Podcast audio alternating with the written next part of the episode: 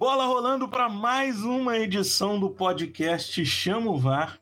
Eu sou o Celso Peixoto e tenho comigo de volta ele, o substituível, o igualável, Lucas Mantovani. Tudo bem, Lucas? Pô, tudo bem, fiquei uns, uns dias aí no DM, mas voltando aí com os três pontos aí para disputando técnico. Tudo certo, Celso, com você. Por aqui tudo certo. Eu vos apresento ele, Alê Navarro. Tudo bem, Alê? Fala, Celso, tudo bom? Seja bem-vindo de volta, Lucas. Fala, Caê, fala, galera. Estou preparadíssimo para não ser rebaixado e também para não subir de divisão. E por último, mas não menos importante, Carlos Luna. Tudo bem, Carlos? Tudo bem, Celso? Saudações aí, Ale e Lucas. Vamos lá para mais um momento aí de de charla sobre os times da Série C. Ó, oh, para você que não segue a gente ainda nas redes sociais, é muito fácil. Arroba pode chamovar, seja no Twitter, no Instagram e também no TikTok. Lembrando que a gente tem canal no YouTube, podcast Chamovar, é só procurar lá. E também os nossos programas de apoio. Você pode apoiar a gente no apoia.se barra ou lá na assinatura do PicPay, também no arroba pode chamar o VAR. Nesses dois aí você vai encontrar o nosso plano de apoio, que é o Varzão. Preço pequenininho, mas que ajuda muito a gente todo mês. Caso você não queira assinar o nosso plano de apoio, você pode mandar um pix pra gente no horário que você quiser, com o valor que você quiser. É só enviar para chamovarpodcast.gmail.com. Essa é a chave do nosso pix. Manda lá, velho. Sério, ajuda a gente. Além disso, agora sim, só coisa boa também, tá? Grupo Telegram tá aberto. Só procurar Cabine do VAR no Telegram que você entra no nosso grupo dedicado exclusivamente à Série C. Às vezes sai algumas coisas aleatórias lá, às vezes sai, mas em geral é só Série C. Muita gente bacana, muita gente aberta lá a debater e discutir. Claro, todo mundo mantendo respeito entre si, mas com muita brincadeira.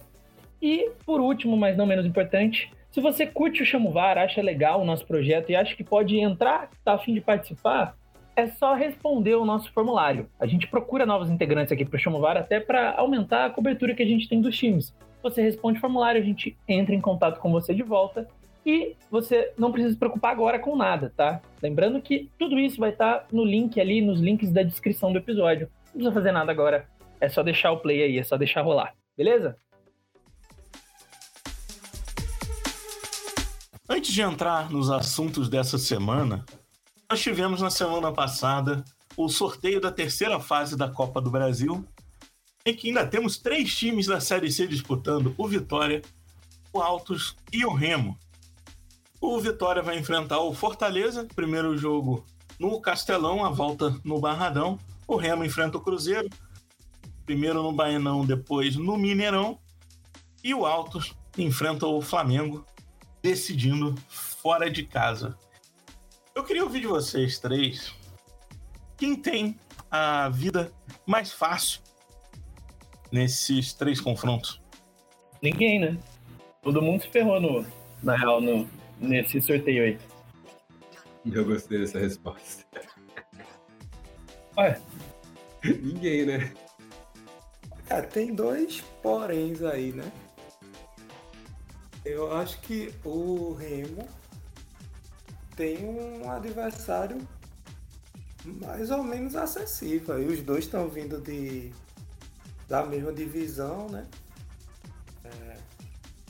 Enfim, eu ainda acho o Cruzeiro favorito, assim, mas vejo alguma chance aí do Remo, até pelo primeiro jogo ser o Bahia não. Se o Remo conseguir abrir uma vantagem aí, de repente consegue essa classificação. Já o Vitória vai ter que apostar muito na maratona de jogos do Fortaleza, né? Porque bola mesmo, o Fortaleza é muito superior. Agora o Fortaleza vai entrar numa maratona pesada aí. Vai começar a Libertadores, ainda vai fazer a final do Cearense, vai terminar a Copa do Nordeste. Então assim, o Fortaleza é, precisa, não sei, ali no jogo da volta de repente ter que usar jogadores reservas e tal, a esperança do Vitória tá nisso. Se for olhar time titular por time titular, a diferença é gritante. Fortaleza é muito favorito. E o Altos, enfim, né? Não... O Altos realmente pegou um dos adversários mais difíceis, né? E talvez. Bom, para o Alto já tem uma, uma questão que eu achei interessante foi mandar o primeiro jogo. Porque aí pelo menos vai garantir é, alguma atmosfera ali para esse primeiro jogo. É, a torcida do Flamengo é muito grande no Piauí, então é, vai ter muito torcedor do Flamengo, vai dar para o Altos fazer um bom caixa aí com a bilheteria e tentar animar o jogo de ida, porque na volta vai ser muito complicado, né? Eu, eu lembro muito, claro que são times diferentes e adversários diferentes, mas eu lembro muito do 4 de julho contra o São Paulo ano passado, né? 4 de julho conseguiu ganhar de 1 a 0 no Piauí e lá tomou uma sonora goleada, né? No jogo da volta. É, claro que o Flamengo é outro time, assim, né? O Altos também é uma equipe talvez mais cascuda do que aquele 4 de julho. Mas, enfim, eu não vejo nada muito além de fazer uma boa renda no primeiro jogo e de repente fazer uma gracinha aí nesse primeiro jogo, armar um empate, enfim. Vou perder de pouco, mas pro confronto mesmo, que é uma missão quase impossível. É, eu acho que Flamengo e Altos vai ser interessante para ver dois grandes atacantes em campo, né? O Manuel e o Betinho, claro. Falando do Gabigol, não.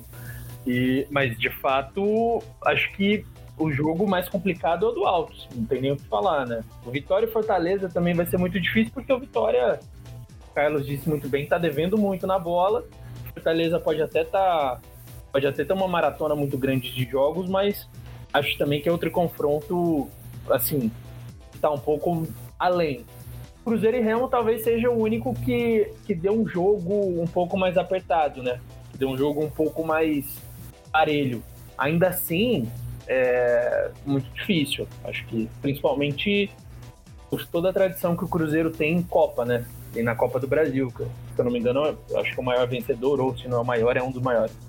Então, é, e o Remo, o Remo vem é, de bons resultados aí, tá na final, né? Passou da, da Tuna, a gente até vai falar isso no programa, passou da Tuna, mas ainda assim é muito complicado. Eu eu concordo bastante com o que foi apontado pelo, pelo Carlos.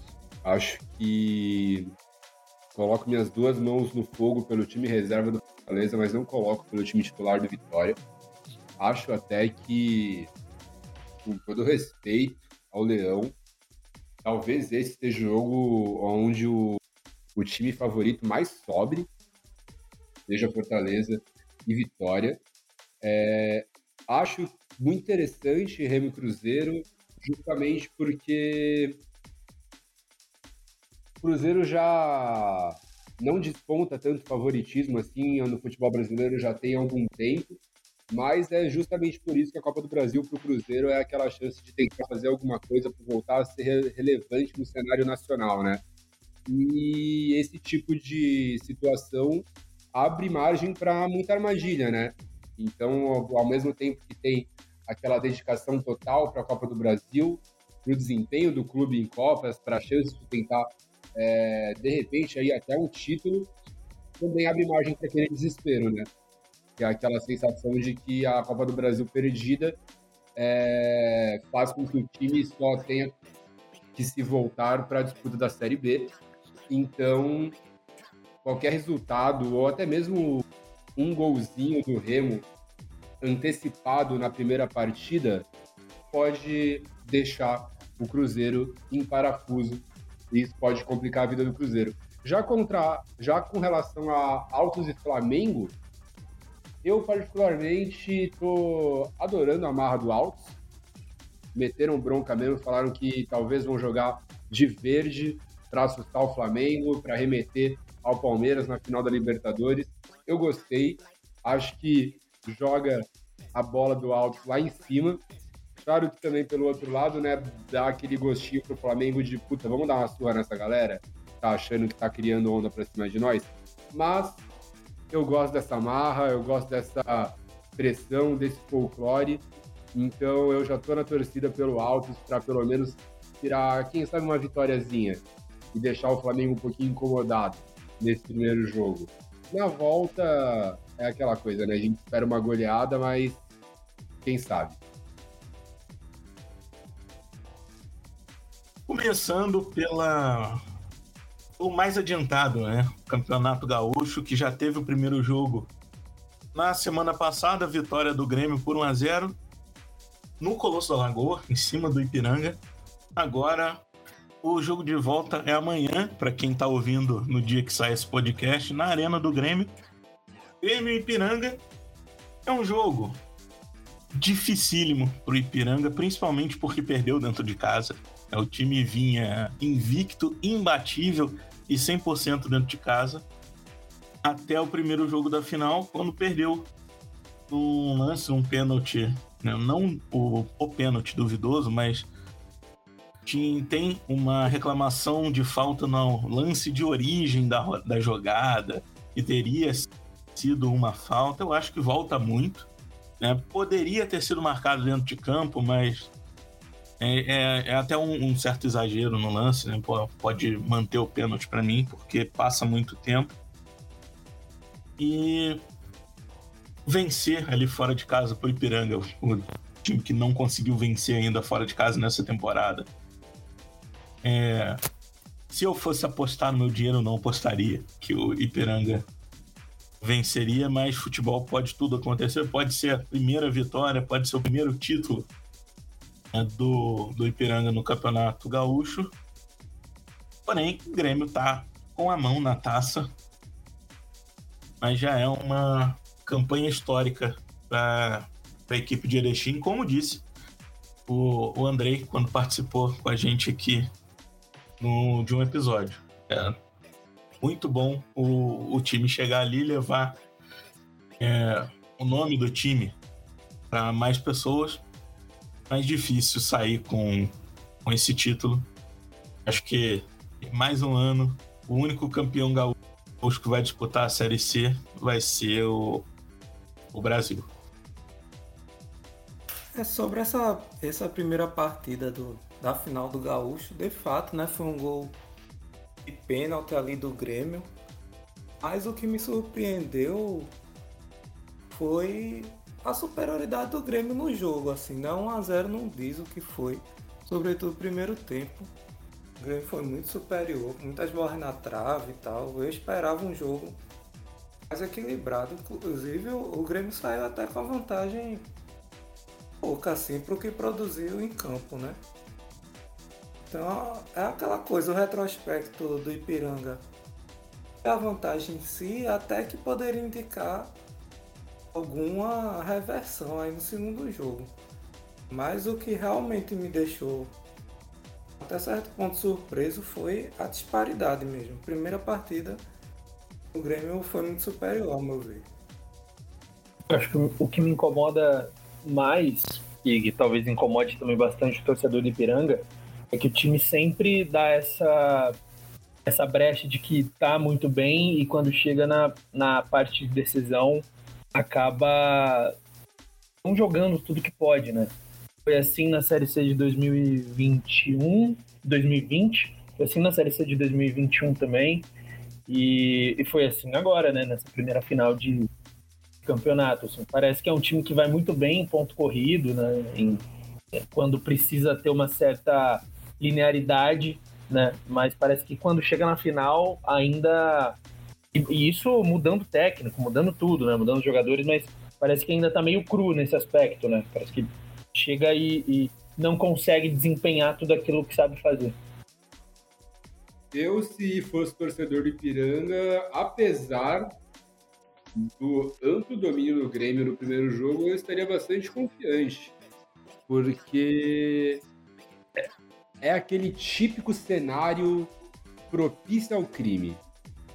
Você tem o primeiro jogo em casa, o time grande que tá ali precisando se recuperar, jogando segunda divisão do Campeonato Brasileiro, domina o jogo inteiro, não é capaz de fazer um golzinho, marca um gol de pênalti.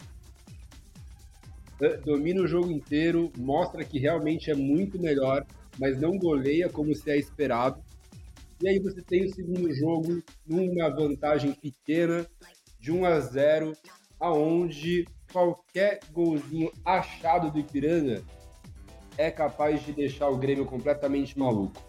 Então, se eu fosse torcedor do Ipiranga, eu estaria confiante porque é o tipo, é o tipo de coisa que acontece no futebol brasileiro com um time grande em má fase. Não que o Grêmio esteja uma fase, uma fase ruim de futebol, mas em um contexto mais geral, está disputando a segunda divisão, foi rebaixado no ano passado, está em uma temporada de recuperação. É o tipo de coisa que é muito provável de acontecer. Né? Parece que desgraça chama desgraça. Então, eu acho que o, o Ipiranga tem um pouquinho aí do folclore, do feitiço, do seu lado para esse segundo jogo. Do Rio Grande do Sul para o Rio Grande do Norte, vou falar do ABC. O ABC continua dando show, né? Porra, Real Madrid das Américas. Esse é o ABC. Com o perdão da comparação. Olha. Hum. O Ale, Hum. o Real Madrid ganhou quantos campeonatos dez vezes seguidas? Você vê só. Tal- Talvez tenha ganhado, né? Você tá comparando o ABC com qualquer time.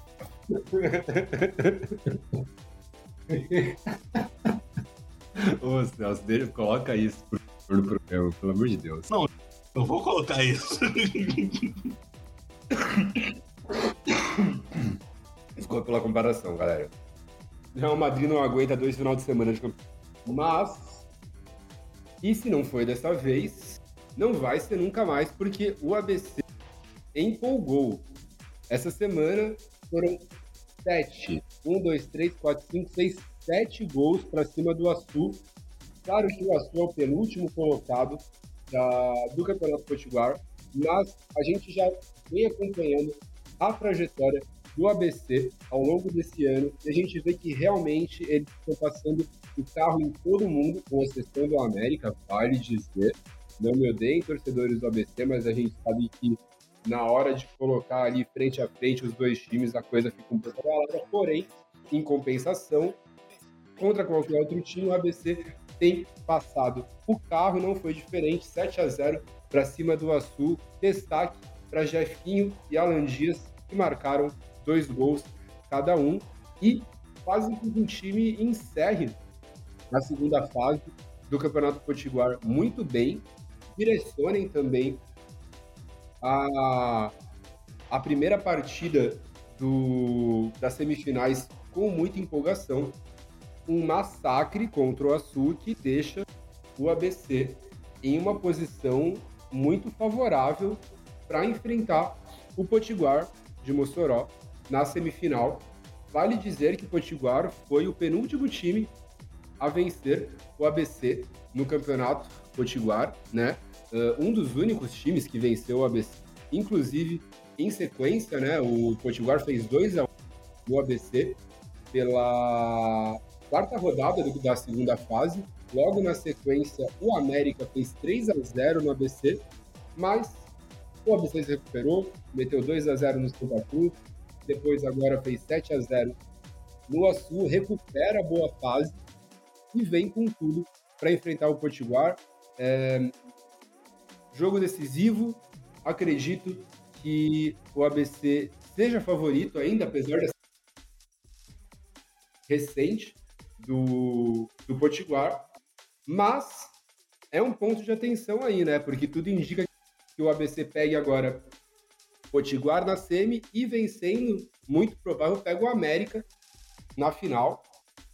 Ou seja, dois times aí que foram, conseguiram ser os algozes do, do ABC nesse campeonato potiguar, que apesar da segunda colocação, nadou de braçada, tem o melhor ataque da competição disparadamente, são 20, 21 gol- gols marcados, 5 gols sofridos, mas ainda tem essa questão de dar uma tremida para o América na, final, na possível final, é, no possível clássico da final, não deve ser diferente, mas pelo retrospecto, o ABC desponta dentre os quatro classificados da América ABC como o grande favorito.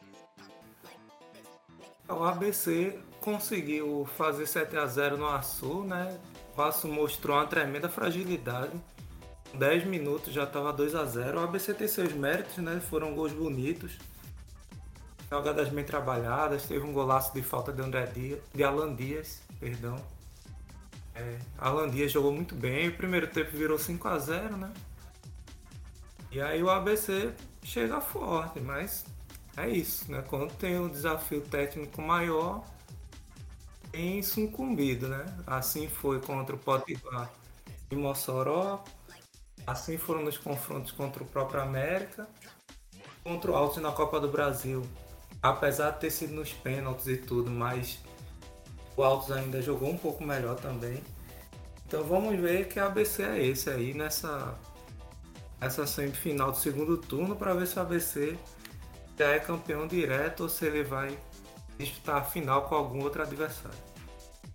Cara, o ABC que conta com dois jogadores que eu acho que vão fazer muita diferença na Série C, né? Já fazendo essa esse essa visualização para frente, assim, né? O Alan Dias que não foi tão bem no Manaus ano passado, mas tá jogando bastante bola esse ano do Alisson, né? O artilheiro, um dos artilheiros da equipe e que acho que vai ser um desses caras muito importantes e muito falados é, dentre o, os camisas 9, assim, né, da, da competição. Acho que eu já estava até falando em off aqui para vocês e, e, e, falo também aqui que eu acho que esse ano a gente tem uma, uma leva de atacantes que pelo menos tem se destacado no estadual, né? A gente sempre fala que estadual não é parâmetro e tal, papapá, não sei o quê mas bons jogadores têm se destacado, né? Se a gente pega Carius no Ferroviário, tem o, Derlei no Paysandu, Manuel Betinho no Manuel e o Betinho no Altos, tem o Gorne no Confiança, tem o Alvinho no Manaus está machucado, mas ainda assim fez um, um, bom estadual, tem o Fabrício Daniel que se não for vendido é bom jogador do Mirassol, então acho que é, de nove a Série C vai estar tá bem povoada e e acho que no ABC esses são os dois destaques aí principais do time até agora. Eu acho que o Fabrício Daniel já foi vendido. Fora. O Celso, você acertou, viu? Já foi vendido, inclusive. Foi vendido dia 22 de março, foi oficializado, inclusive, a contratação. Fabrício Daniel, novo jogador do Curitiba. Contrato de. Aliás, uma venda de 2 milhões e um contrato válido de três temporadas. Mirassol seguindo o planejamento de todo ano, né?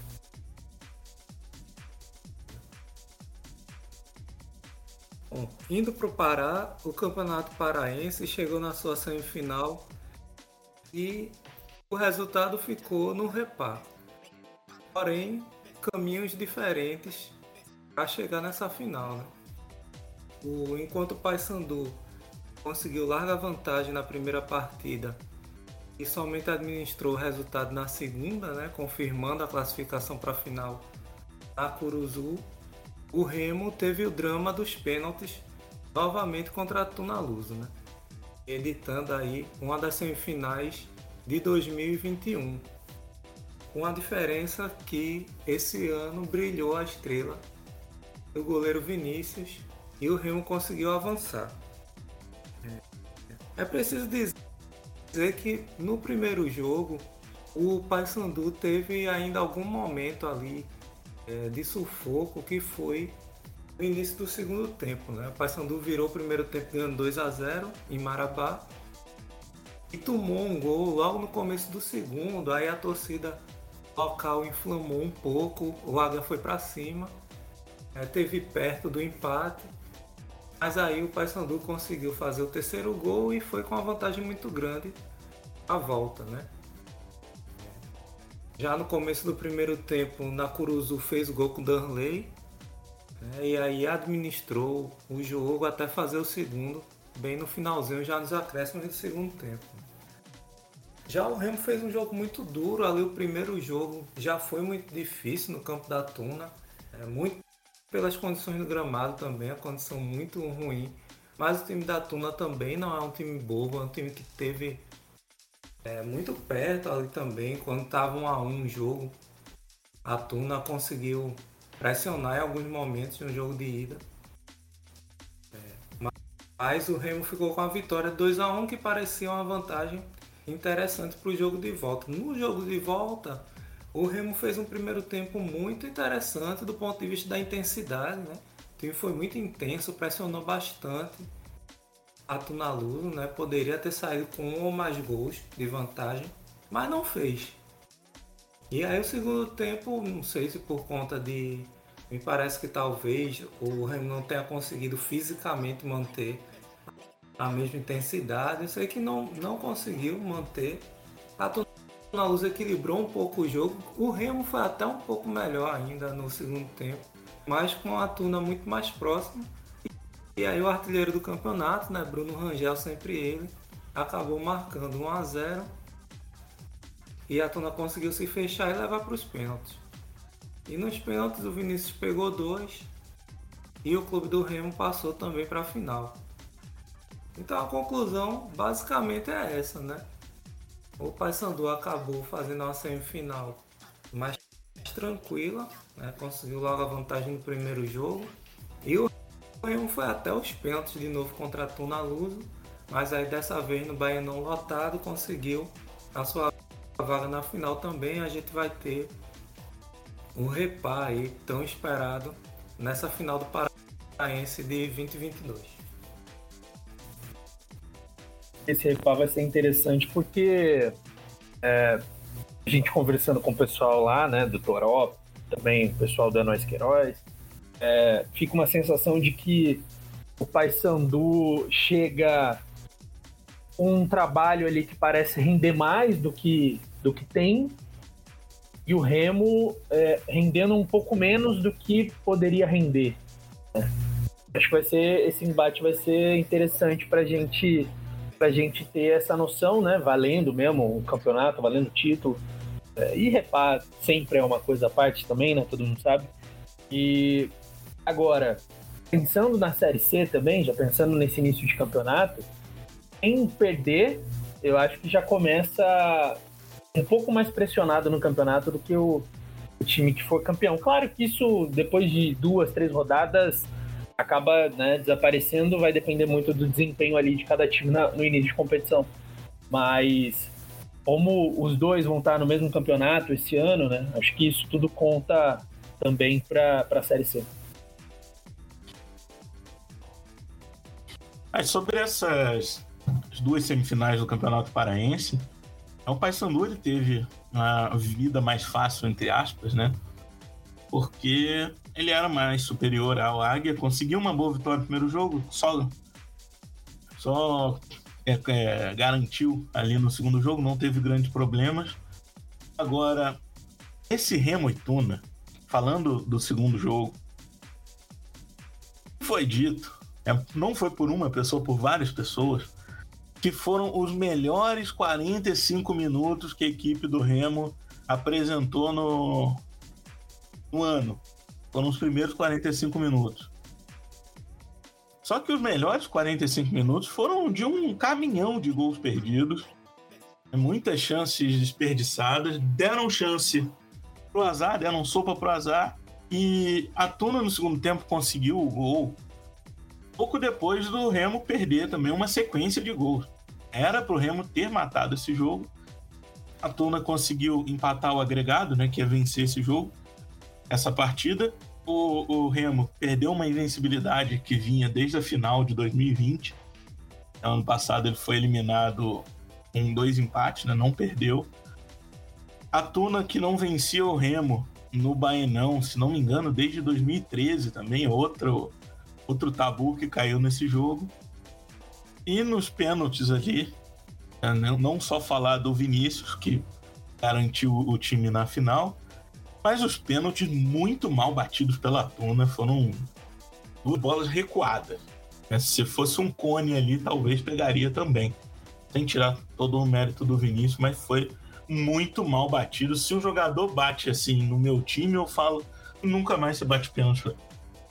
Se, dá, se tá indo para os pênaltis, eu tiro o jogador. Pode ser o melhor, mas eu tiro porque desse jeito que bateu, não pode bater.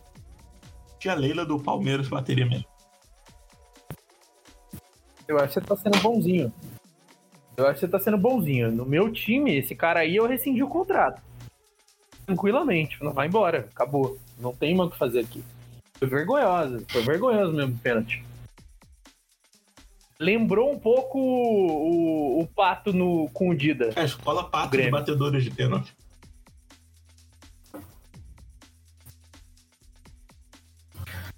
Estão saindo ali de Belém, pousando em Manaus.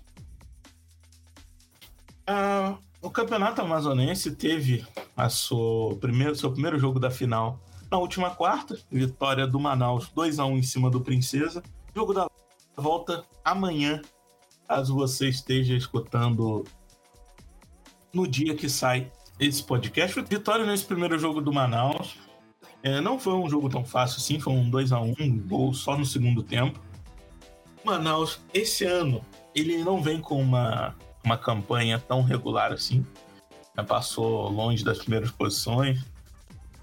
Não teve vantagem né, no, nos confrontos, tanto na final quanto na semi, quanto nas quartas, mas foi passando pelos seus adversários conseguiu chegar na final. E um time da capital contra o time do interior, que é o Princesa, ele tende o time da capital com mais investimento, disputando uma a divisão regional se sobressair. É o que aconteceu com o Manaus, mas vou falar um pouco o que acontece no Amazonas e na cidade de Manaus, fora do, do, do gramado, mas dentro do estádio ainda.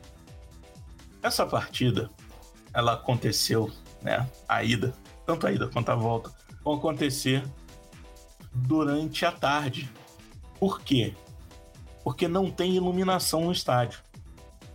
A Arena da Amazônia estava recebendo uma Copa do Mundo há pouco menos de oito anos atrás.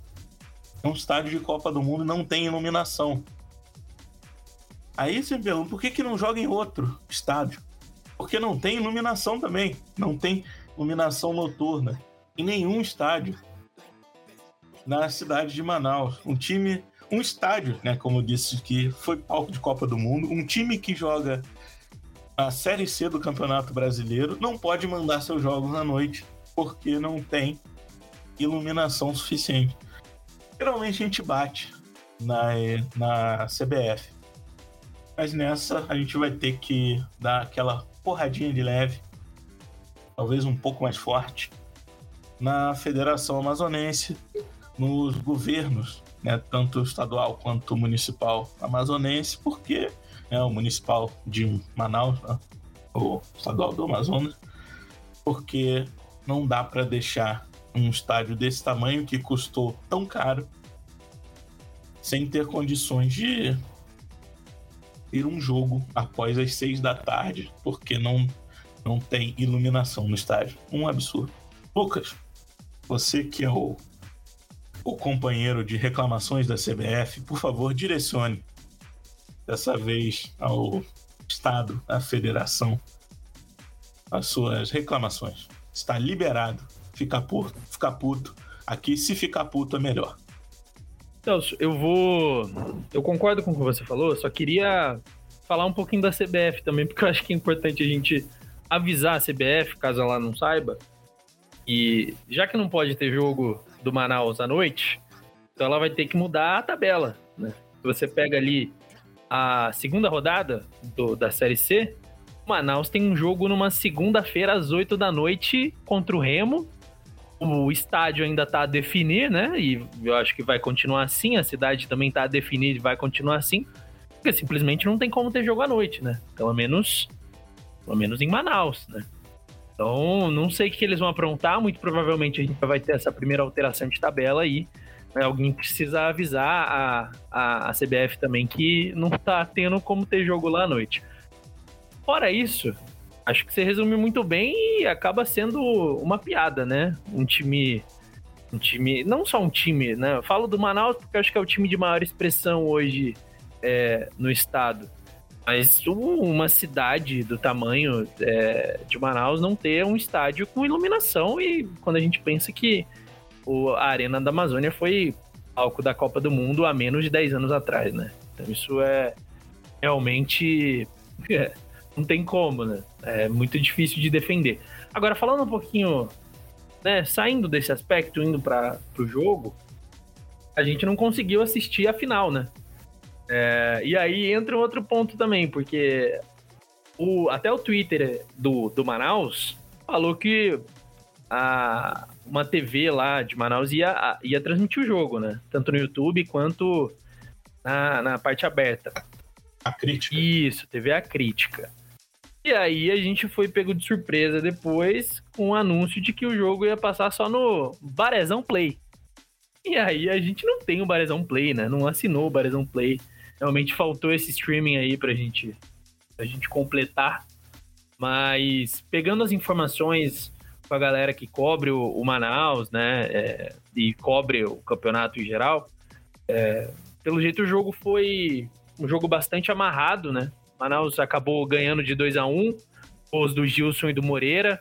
O Max, que é o artilheiro do campeonato, é, diminuiu para o Princesa de Solimões, mas é, o Manaus, inclusive, assim, com alguns problemas graves, né? Teve que improvisar o Heine como volante, tá sem o Alvinho, que é o artilheiro da equipe na competição, tá machucado, é, e mesmo assim conseguiu a vitória. Agora, como foi 2 a 1 e lembrando que o Princesa tem a vantagem no jogo de volta, né? No campeonato, se você tiver empate ali com o número de gols é, e de pontuação, o título vai para quem teve a melhor campanha, que no caso foi o Princesa. O Princesa foi o melhor, teve a melhor campanha do, do Amazonense.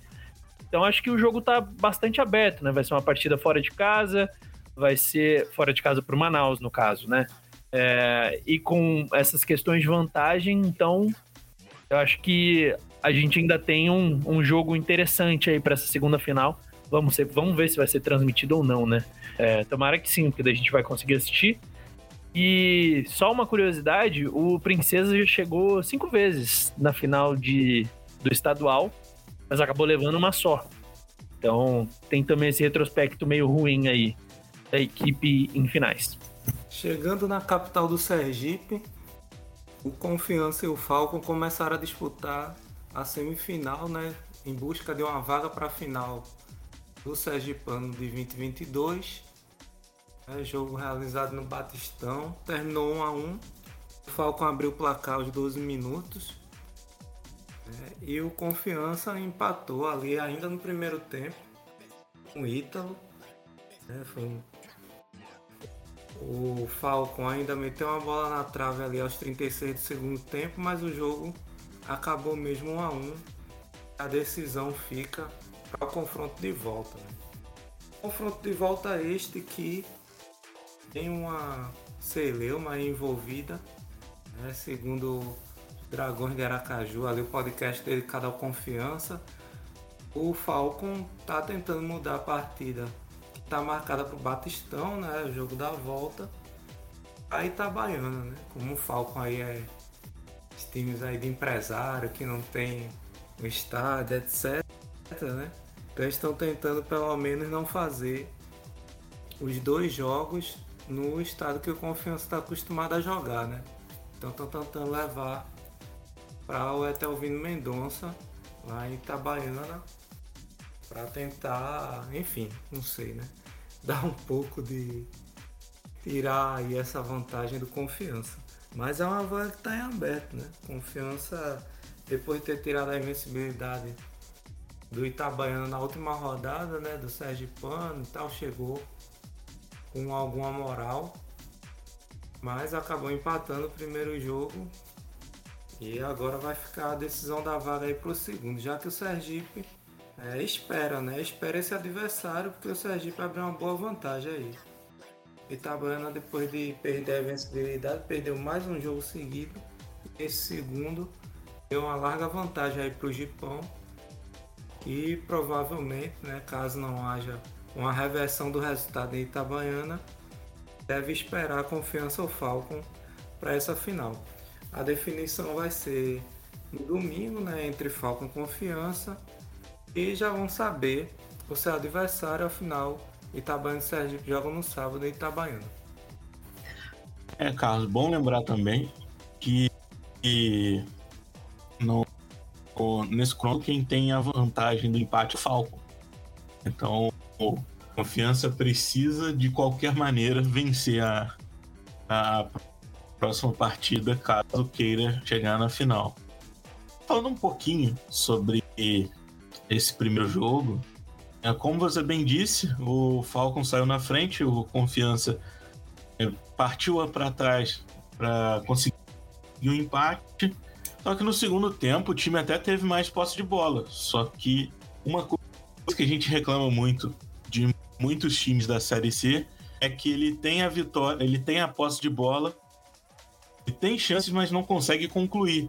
Então, o Confiança é mais um desses times que tem chance de matar o jogo, acaba pecando ali na frente do goleiro.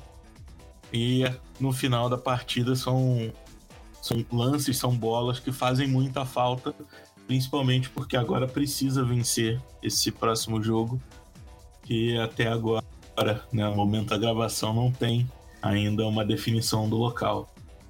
É difícil, porém não impossível para o time do Confiança.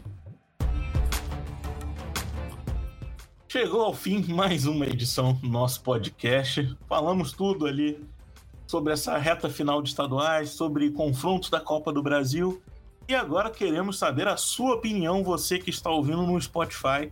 Deixamos aberta a caixa de mensagens, de comentários. Queremos saber o que, vocês acharam desse podcast, quem vocês acham que vão ser os campeões, quem vai passar na Copa do Brasil, ou o que você quiser falar. Se quiser elogiar a gente, tá liberado. Se quiser criticar a gente, melhor não. Espera ter um elogio e comenta ali. Lucas, antes de dar os nossos comentários, os nossos abraços finais, vem novidade por aí, porque terça-feira, dia 5, estão de volta as nossas lives muita novidade. Já pode adiantar para a galera aí o que, que vai acontecer? Dia 5 as lives estão de volta no YouTube, né? Uma coisa que a gente já fez no ano passado e que a gente vai voltar esse ano. E dessa vez com uma galera ainda maior, né? Fora o, Carlos e o Ale que vão compor a mesa de debate, a gente vai esse ano conduzir os trabalhos junto com o pessoal do Torotático Pará. Então a gente vai falar sobre todos os times da Série C numa live conjunta muita gente debatendo, discutindo aí uh, os times da Série C e o que vai acontecer no campeonato, o que está acontecendo no campeonato. A primeira live já acontece na semana que vem, uma live aí de esquenta para tudo que vai ter na competição. Ô Lucas, foi bom ter você aqui de volta. Um abraço para você. Valeu, Celso. Um abraço para você, para todo mundo que escutou e também para a galerinha que participou hoje também. Carlos, um abraço para você.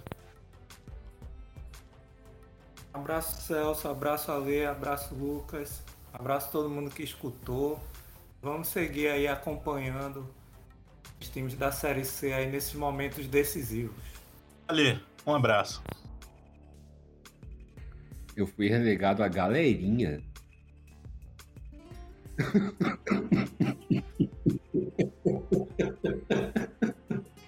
O cara tá querendo causar hoje nesse podcast, né?